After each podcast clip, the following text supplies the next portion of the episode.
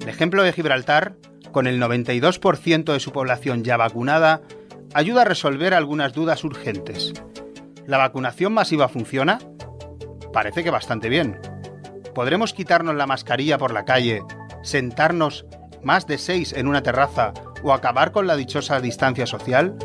Por lo visto en el Peñón, la respuesta es sí. Pero la experiencia de la vacunación, de momento, no ayuda a vislumbrar cómo será el mundo que vendrá tras la pandemia. No sabemos cómo afectará ni a la geopolítica del planeta, ni a nuestra salud mental, ni al control sanitario de posibles variantes del virus, ni a las expresiones culturales o sociales, ni a una posible crisis o una expansión económica. En definitiva, el mundo prepandemia no ha terminado de morir y el mundo pospandemia no ha terminado de nacer. Y entre medias, este podcast, Sala de Mapas, a tratar de resolver algunas de estas cuestiones del futuro más cercano con personas que se ocupan de varias de estas disciplinas. Para la geopolítica del planeta, por ejemplo, vamos a contar con el coronel Pedro Baños, autor de libros tan superventas como Así se domina el mundo o El dominio mental, con Jorge Benítez, un periodista del mundo y autor de uno de los reportajes más rompedores que leímos durante la pandemia, vamos a hablar sobre el futuro del mundo que vendrá.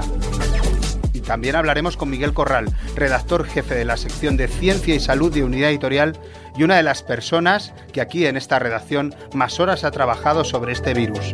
Yo soy Alberto Rojas y esto es Sala de Mapas. Comenzamos.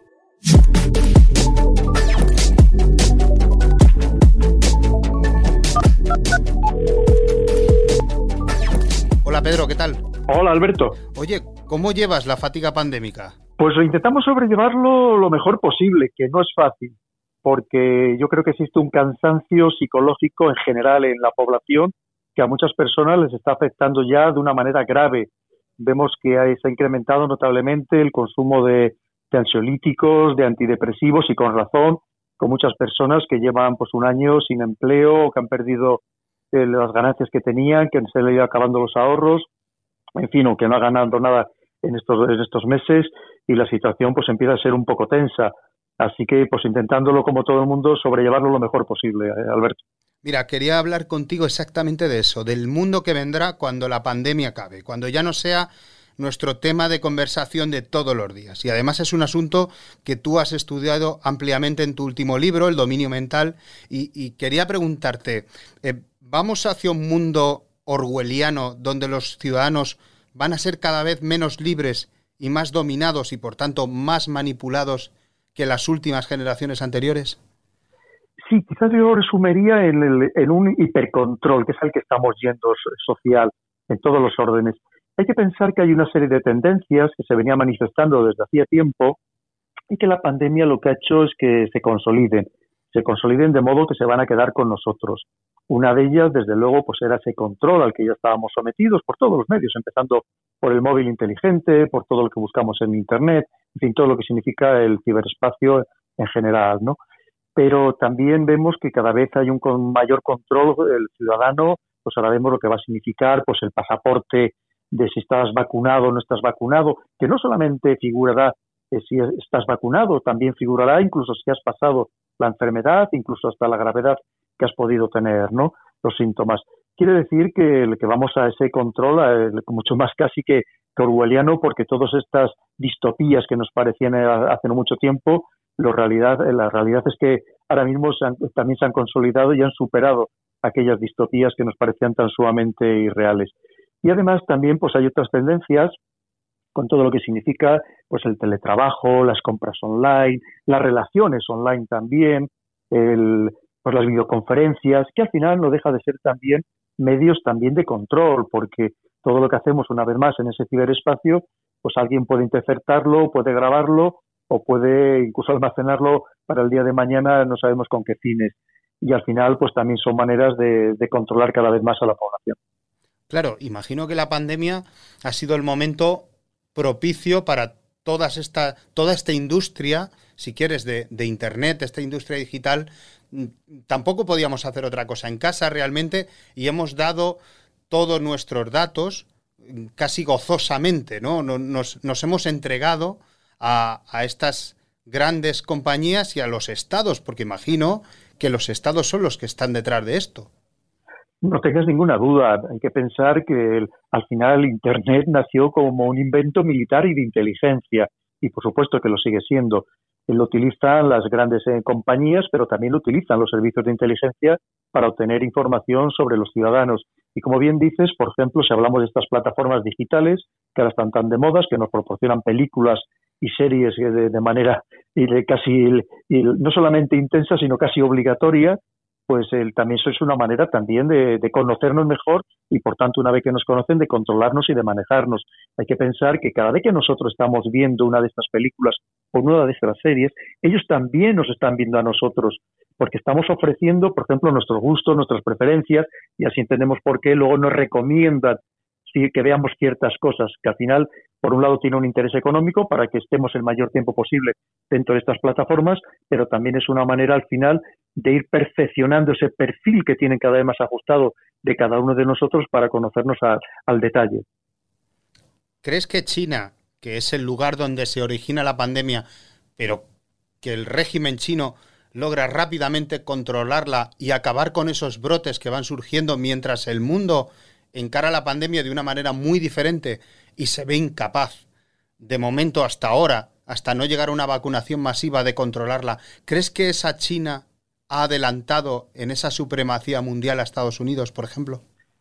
Pues lo mismo que hablamos antes de las tendencias en otros campos, en otros aspectos, pues esta tendencia que también se venía manifestando de una China que quería ocupar el lugar preeminente que había dominado Estados, eh, Estados Unidos el mundo desde 1991, pues claramente parece que, esa tendencia se quiere consolidar.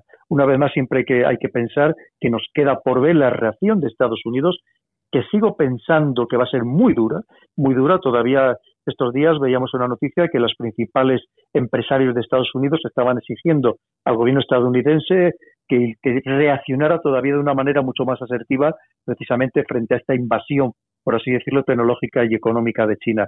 En cualquier caso, es verdad que China ha sabido jugar muy bien, muy bien sus bazas, perfectamente bien. Tiene una serie de ventajas, que es un sistema autoritario, no tiene la servidumbre que podemos tener los países democráticos de esa alternancia política, de que al final hace que los políticos estén más pendientes de su propia supervivencia o la de supervivencia del partido, casi que de los ciudadanos, pero ellos no tienen ese problema. Y por otro lado, es verdad que también juegan con la ventaja de una población en general que corresponde con ese mundo asiático, muy entregado al poder, que se subordina rápidamente ante cualquier medida que adopte el poder y por lo tanto pues lo han tenido mucho más fácil que quizás que en, el resto del mundo. Pero también al margen de todo eso hay que pensar que lo han hecho con gran eficacia, con gran seriedad y sobre todo con unos resultados que desde luego mm, lamentablemente no dejan en buen lugar a la gestión que se ha hecho de las, de las democracias liberales occidentales.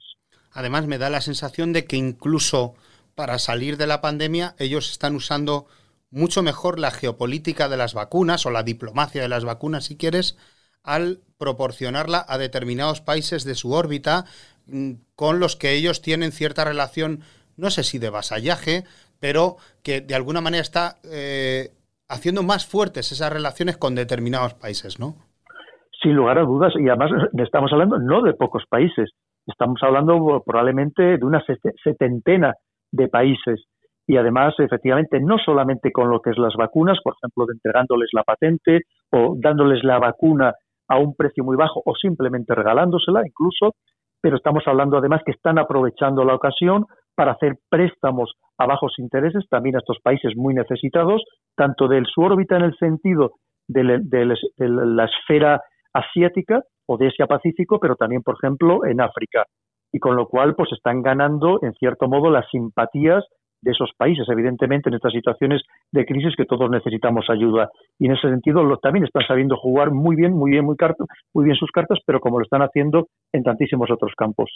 Me llama también la atención el uso de determinadas narrativas durante, durante la, la pandemia, sobre todo en la primera ola. El uso de eslóganes militares ya conocidos, por ejemplo, y usados en la, en la Segunda Guerra Mundial, me parece, e, ecos de Churchill por todos los discursos, tanto de Macron, de Boris Johnson, incluso aquí en España, Pedro Sánchez con aquello de la moral de victoria, incluso el uso de determinado vocabulario militar como eh, toque de queda, ¿no? O sea, confinamiento perimetral. O sea, no sé, eh, ¿crees que se está haciendo un abuso de determinada narrativa para mm, quitarle importancia a algo que, es muy, muy grave como es eh, el retroceso en las libertades? Sí, incluso también se ha empleado con profusión la palabra guerra directamente, ¿no? Y claro, por un lado eso reforzaba el combate contra, contra esta epidemia, también empleo yo la palabra combate, pero efectivamente también ha servido, sin lugar a dudas, aplicando esa, esa retórica militar, por así decirlo, pues el recortando derechos y de, y de, y de derechos y libertades que los ciudadanos en los países democráticos jamás pensábamos que, se iban, que íbamos a poder prescindir de ellas o incluso casi a solicitar el, que, que el, gobierno pues no las recortara, ¿verdad? Y estamos hablando, pues empezando por la libertad de movimiento, la libertad de reunión, la libertad de expresión, que recordemos que también ahora, pues inmediatamente que sale alguien del discurso oficial, pues de entrada lo primero que se le llama es negacionista, pues prácticamente para todo, cuando no algo peor, ¿no? Y desde luego eso es muy preocupante, sobre todo, Alberto, por algo que recordemos ya lo que pasó el, con los atentados del 11 de septiembre de 2001, que va a ser ahora precisamente 20 años, que al final todas aquellas medidas de seguridad que en aquel momento podían ser desde luego relevantes y necesarias, pues al final se han quedado ya con nosotros de modo permanente. Y el temor que yo tengo, y lo llevo diciendo hace mucho tiempo, es de que todas estas medidas, este más y control, una vez más al que estamos sometidos cada vez más, pues que al final pues se perpetúen, se consoliden y que no nos podamos ya desprender nunca de ellas los ciudadanos, empezando por la mascarilla, porque recordemos que si ahora mismo, por ejemplo, nos están diciendo que gracias a la mascarilla este año no ha habido casos de gripe, incluso no ha habido casos de otras enfermedades respiratorias o incluso de otras enfermedades contagiosas y que además nos podría venir también bien para combatir la, la, contaminación, incluso para que las personas alérgicas, para que no sufran las alergias, pues me da la sensación de que a lo mejor tampoco nos vamos a poder quitar la mascarilla de la boca o, o por lo menos muchas personas ya no se la van a quitar. ¿Cuáles son los objetivos finales de esta manipulación masiva, digamos? Eh, o, ¿cómo lo llamas tú? De este hipercontrol. Eh, ¿Qué pretenden los estados con esta continua recogida de datos digitales sobre nuestras vidas, ya seamos famosos o anónimos? Sí, porque efectivamente, mira, eh, lo que acabas de decir es muy interesante al final, Alberto, porque nos han hecho pensar, dice, bueno, si, si yo soy una persona anónima, ¿quién le va a interesar mi vida? ¿Para qué quieren saber mis datos? Y como tú decías, los entregamos pues con excesiva alegría y con mayor inocencia. Pero no es verdad, todos los datos son tremendamente útiles, eh, además de, que incluso de forma individual, pero también aquellos que se extrapolan de los individuales y se convierten en colectivos y que son todavía mucho más interesantes. Por supuesto que todos son importantes. ¿Y luego para qué? Pues básicamente con las finalidades, por un lado, económicas, incluso para, para condicionar hasta, hasta, hasta lo que consumimos, que lo estamos viendo, como parece que hay un empeño en decirnos lo que tenemos que comer y lo que no, pero incluso, por supuesto, también en todo el ámbito político, porque esto tiene una finalidad incluso mucho más amplia. Eh, pensemos pues todo lo que significa la Agenda 2030, que en realidad esta Agenda 2030 pues también tiene un lado muy pernicioso de control, de limitar la natalidad, de una vez más de también decirnos lo que debemos de comer, en fin, de eh, también masificar precisamente este control, teóricamente, como no, por supuesto, siempre alegando que es por nuestro bien de los ciudadanos, pero que al final va a ser una manera de ejercer sobre la ciudadanía un control absoluto y pleno de todos y cada uno de los actos que realizamos a lo largo del día. Da bastante miedo lo que cuentas, Pedro. Pero fíjate, además, desde que escribí el libro, curiosamente, el dominio mental, he abierto una carpeta que llamo actualización y todavía van apareciendo noticias que todavía son mucho más preocupantes que las que contaba en el libro, que está enlazado o que yo ya, digamos, que adelantaba o que presumía que podían pasar, pues fíjate, desde todo lo que estamos comentando, no solamente el dominio mental de afectando a esa parte tan sumamente vulnerable de nuestro cuerpo, que es la mente, clarísimamente, pero que sería la parte más etérea, sino directamente al cerebro. Todo lo que está haciendo Elon Musk, por ejemplo, con su proyecto eh, el Neuralink, que dice que ya a primates les ha conectado, les ha insertado chips en el cerebro para que con el pensamiento puedan manejar aparatos electrónicos o ordenadores, lo que quiere decir que lo mismo que estos aparatos que tenemos en casa que nos están oyendo permanentemente para y esperando que les demos una instrucción, pues alguien nos va a estar leyendo el cerebro y además nos, lo va, nos va a estar leyendo nuestros pensamientos y además con la posibilidad de modificarlos, además de que sean totalmente transparentes e incluso disertarnos pensamientos diferentes. Pedro, muchísimas gracias. Pues ha sido un placer, Alberto. Un abrazo. Igualmente. Adiós.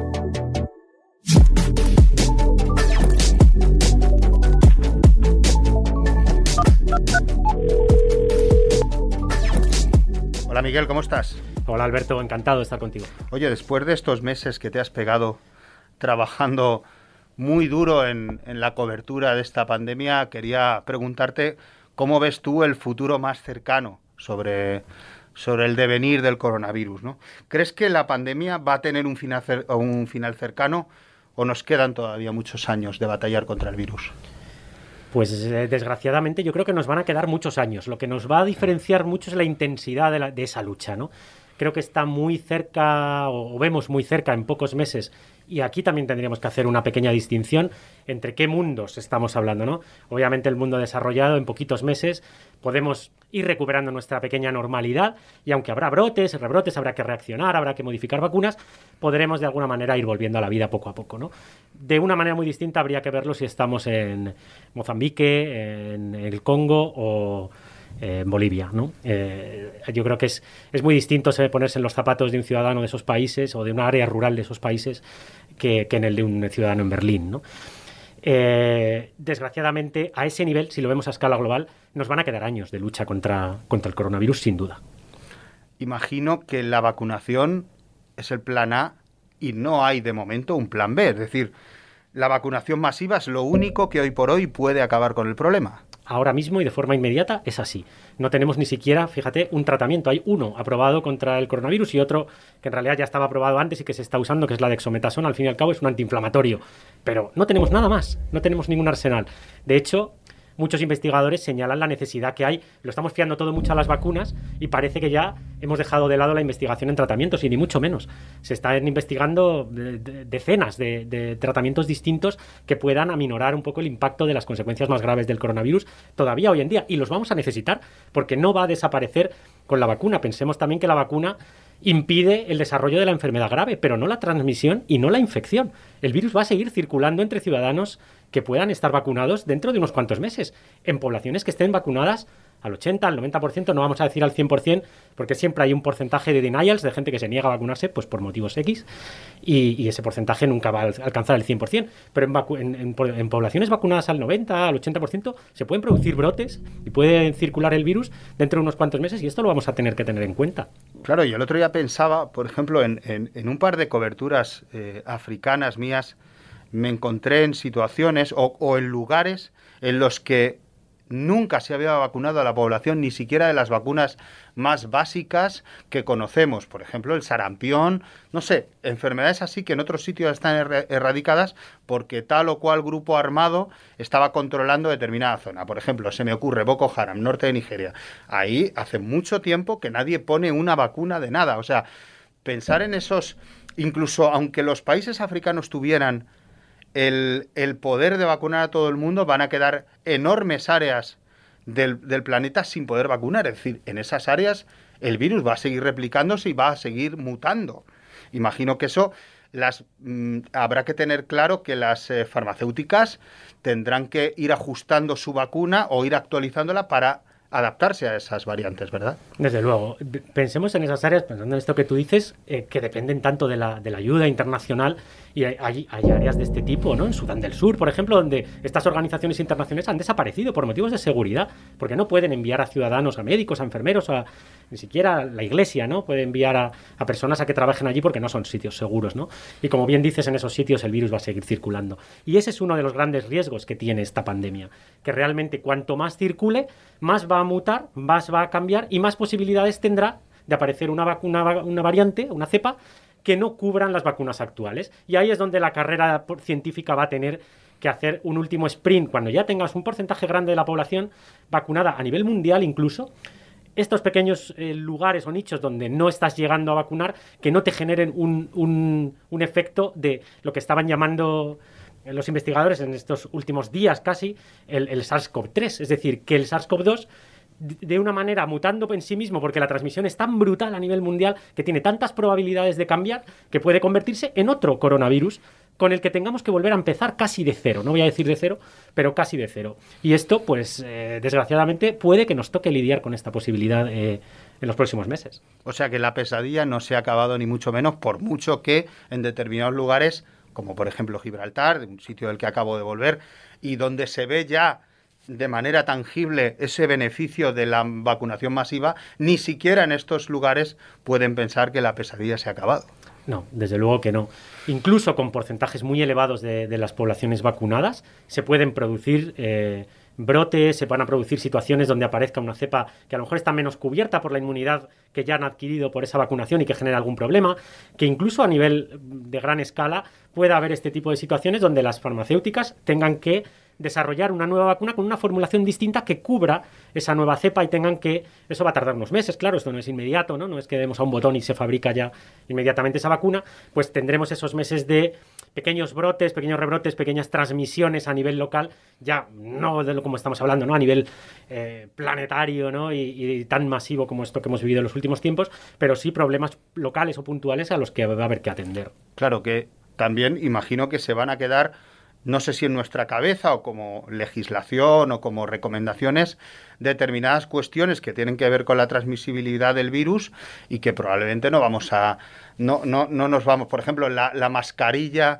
en lugares cerrados, en transporte público, imagino que esto nos va a durar años, ¿no? No, no, no será tan fácil librarnos de esto. No, desde luego que no, y no va a ser tan fácil en España, en Reino Unido, en Francia, en Alemania, en Estados Unidos o en Australia. Pero figúrate lo que puede pasar en otros países de, otros rincones del mundo donde no están llegando las compras masivas de, vacunas. Es, ahora mismo esa gente, esos países dependen casi exclusivamente de esta iniciativa COVAX que lidera la OMS, pero que, tiene un apoyo importante de la Fundación Bill Gates, de, la Fundación Gavi, que son eh, instituciones muy potentes, que tienen una penetración muy grande en estos países a nivel mundial, pero que su compromiso en 2021 es poner 2.000 millones de vacunas que puede parecer mucho, pero que no son suficientes para toda esta gente. Entonces, esa vacunación nos va a durar mucho más, se va a dilatar en el tiempo, probablemente todo, todo 2022 y, vaya usted a saber si 2023. Claro, sobre todo en países donde imagínate que, que tienen se me ocurre en varios países africanos con un 60% de la población de menos de 18 años con problemas o enfermedades graves como brotes de cólera, malaria y, y mm, digo, trastornos de ese tipo para ministerios de sanidad muy, muy, muy precarios, el coronavirus no es ni el primero, ni el segundo, ni el tercero de sus problemas, con lo cual, claro, imagino que a estos países o los ayudas desde fuera o ellos no van a dedicar esos recursos a la lucha contra el coronavirus porque a su población le afecta poco, no le afecta como nos ha afectado a Italia, a España, a países mucho más envejecidos, ¿verdad? Claro, si es que eh, eh, es así como sucede con las enfermedades habituales, tú has nombrado antes el sarampión, pero hay muchas, realmente son estas instituciones internacionales las que están haciendo penetrar las vacunas en los países, apoyándolas probablemente al 100% el primer año, financiando esas vacunas como entrada en el calendario vacunal de toda la población de un país. Fijaos lo que supone esto para una, entidad privada, ¿no? Llega y pone el dinero para que un país entero vacune a toda una franja de población de una determinada enfermedad. Pero puede ser el sarampión, pueden ser otras como el, virus del papiloma humano, por ejemplo, u otras muchas, ¿no? Y eso, con el paso de los años, van penetrando más el país, poniendo un poquito de dinero cada vez más, cada vez más, hasta que esta institución puede retirarse del país, que asuma el 100% del coste el, eh, la propia, el propio Ministerio de Sanidad, el propio sistema de salud, y ellos puedan ir a otro país a hacer la misma jugada y un poco ir avanzando. Si esto nos ocurre con enfermedades que conocemos desde hace décadas y que penetran desde hace décadas y que tienen unos impactos tremendos. El virus de papiloma humano en España o en Europa no supone un problema, pero es que hay países donde el, cáncer de cuello de cervix es la primera causa de muerte de las chicas jóvenes. Eh, en un país como Mozambique, por ejemplo, pues es que habrá que vacunar a esta gente y si eso está costando y se está haciendo de esta manera, pues con el coronavirus figúrate lo que va a pasar. Como tú bien dices, no es ni mucho menos el primero de sus problemas ni el la primera de sus preocupaciones. Eh, ¿Qué ha supuesto para la ciencia batallar contra el virus? Eh, ¿Sale la ciencia fortalecida de esta lucha que le ha llevado, por ejemplo, a crear varias vacunas viables en un tiempo récord con una con un número probablemente de los mejores científicos del mundo dedicados a esto y con una dotación económica récord también, ¿sale fortalecida de todo esto? Mira, yo creo que a esa pregunta hay que responder con dos certezas y con una duda. Las dos certezas son que la ciencia ha demostrado que cuando la sociedad, y hablo de la sociedad global, la necesita, la ciencia ha dado un do de pecho brutal y algo que podría haber tardado 10, 15, 20 años en desarrollarse con toda facilidad en una situación de normalidad, se ha hecho en 10 meses. Esto es algo absolutamente increíble. O sea, ese esfuerzo lo tenemos que valorar cada día, porque esto es ciencia ficción, realmente. Eso es muy difícil. Segundo, están poniendo encima de la mesa una tecnología que no existía antes de ayer.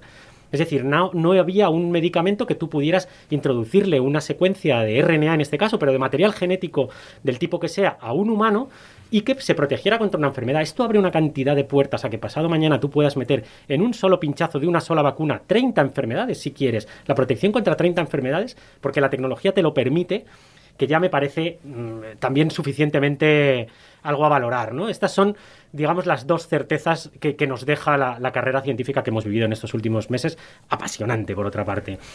Y la duda que me queda, y, es una esperanza casi que, que lanzo, es que realmente los gobiernos se tomen en serio la valoración de científicos en la toma de decisiones. Es decir, no pueden permitirse más los gobiernos, ya hablo de, cualquier país y a cualquier nivel, me da igual si es UE o a, los, nivel regional. los problemas han sido comunes, ¿no? Los errores han sido comunes. Exacto. Y es que ya no nos podemos permitir tomar decisiones sin la valoración de un técnico. Es que pasado mañana va a volver a ocurrir un problema semejante a este.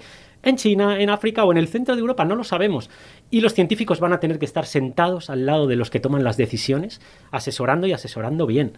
Y yo creo que esto ha quedado muy patente en esta crisis sanitaria como una necesidad palpable. Yo creo que lo hemos criticado mucho los medios de comunicación cuando ha faltado, pero si pasado mañana todos los gobiernos, incluso a nivel europeo, toman este tipo de decisiones de tomar, pues como, como Reino Unido lo ha tenido, ¿no? Históricamente con la Royal Society, que es un, estamento que asesoraba a la reina, ¿no? Imaginaos desde dónde nos viene, pero realmente asesora al gobierno. Pues que este tipo de organismos puedan realmente estar de la mano de los políticos, no para la toma de decisiones, sino para asesorar. La toma de decisiones debe estar en el ámbito político y ahí no se puede meter la ciencia, pero sí para decir cuál es el mejor camino de asesorar a los políticos. Miguel Corral, muchísimas gracias. Muchas gracias Alberto. Un abrazo fuerte.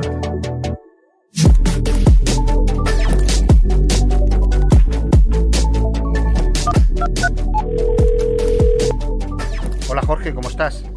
Muy bien, encantado de participar en este estupendo podcast. Bueno, decía en tu presentación que el, reportaje, este de sexo, fiestas y despilfarro, así serán los años locos que llegarán tras la pandemia, fue uno de los reportajes que más me marcó en, durante, la, durante la primera ola de la pandemia, precisamente porque, no, realmente fue durante la segunda ola de la pandemia, creo que lo, creo que lo publicaste, porque eh, reflejaba un poco lo que yo mismo pienso, que, que, lo hemos pasado tan mal que todos tenemos esa necesidad de, de, de, de, de ahora pasarlo bien, ¿no? De, alguna manera, de enterrar todo lo malo que ha pasado y de cambiar el cambiar toda esta, esta experiencia dramática, ¿verdad? Yo, vamos, estoy completamente de acuerdo contigo. Yo además creo que es el reportaje que yo he hecho que ha tenido más suscriptores, cosa que me sorprendió mucho. Y la prueba de ello es que la gente tiene muchas ganas de pasar página y entonces de repente vos escuchaban que podía venir, digamos, una época desenfrenada y yo creo que la gente ese tema le, interesó mucho por eso.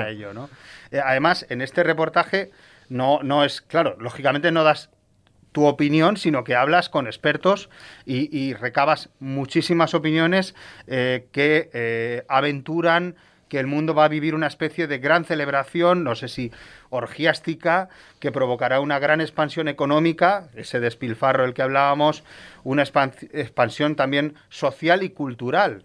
Eh, además, la teoría mantiene una correlación entre la peste negra y el renacimiento, la gripe española y los felices 20. Eh, no sé, eh, desarrolla un poco qué es lo que te dijeron todos estos expertos. Bueno, esta teoría, digamos, originariamente el mentor es, un profesor que es un eminente médico y profesor de sociología en la Universidad de Yale, que se llama Nicolás Christakis, y él un poco cree que después de, este momento tan complicado, pues vamos a vivir lo que decimos una, época de, desparrame. Eh, no meramente social, sino que también va a ir unido a un gran desarrollo económico y, científico. ¿no? Entonces, pues nada, queda por ver si se van a cumplir, digamos, los paradigmas que han pasado en épocas anteriores. Otro de los ejemplos eh, que, citas es, por ejemplo, la crisis del petróleo, que hizo muchísimo daño a España, eh, que vino justo después de esta crisis, provocó paro y desencanto social, vino la movida madrileña, ¿no? Exactamente, sí. También fue, la, digamos, la llegada de la democracia, ¿no? También eso se ha podido ver en países comunistas que, han tenido, digamos, un, un vigor cultural muy grande, pues al, eh, cuando cayó el comunismo y, entonces han querido eh, abrir caminos nuevos. Sobre el tema cultural resulta muy interesante porque yo, yo sí que creo que, tenemos que ver si eso se produce, si, si, va a ser Europa y Estados Unidos, digamos, el, seno de, esa producción.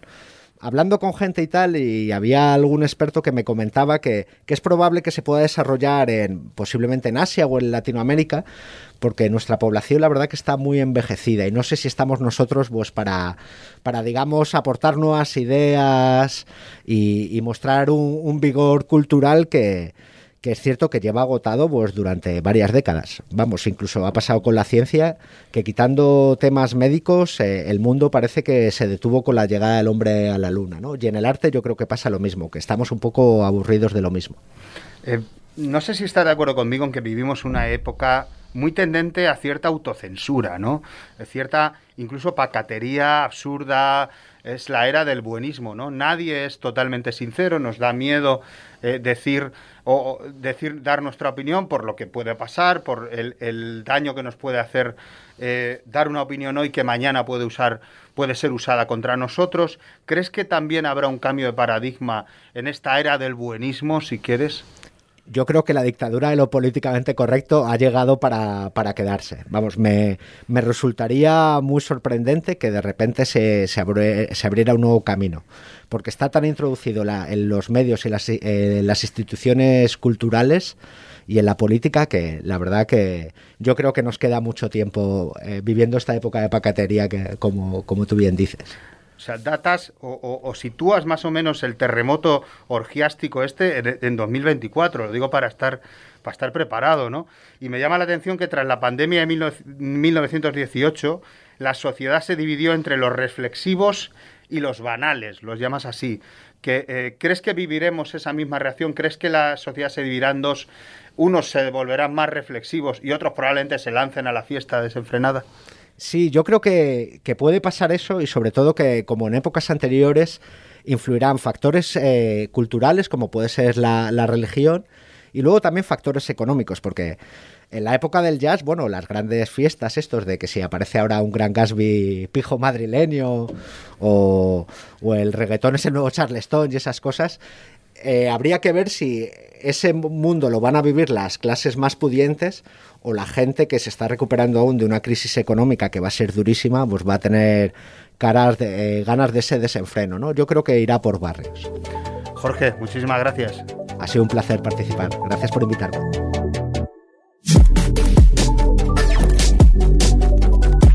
Esperamos haber respondido a las preguntas que nos vamos haciendo todos mientras que la vacunación avanza a cuenta gotas.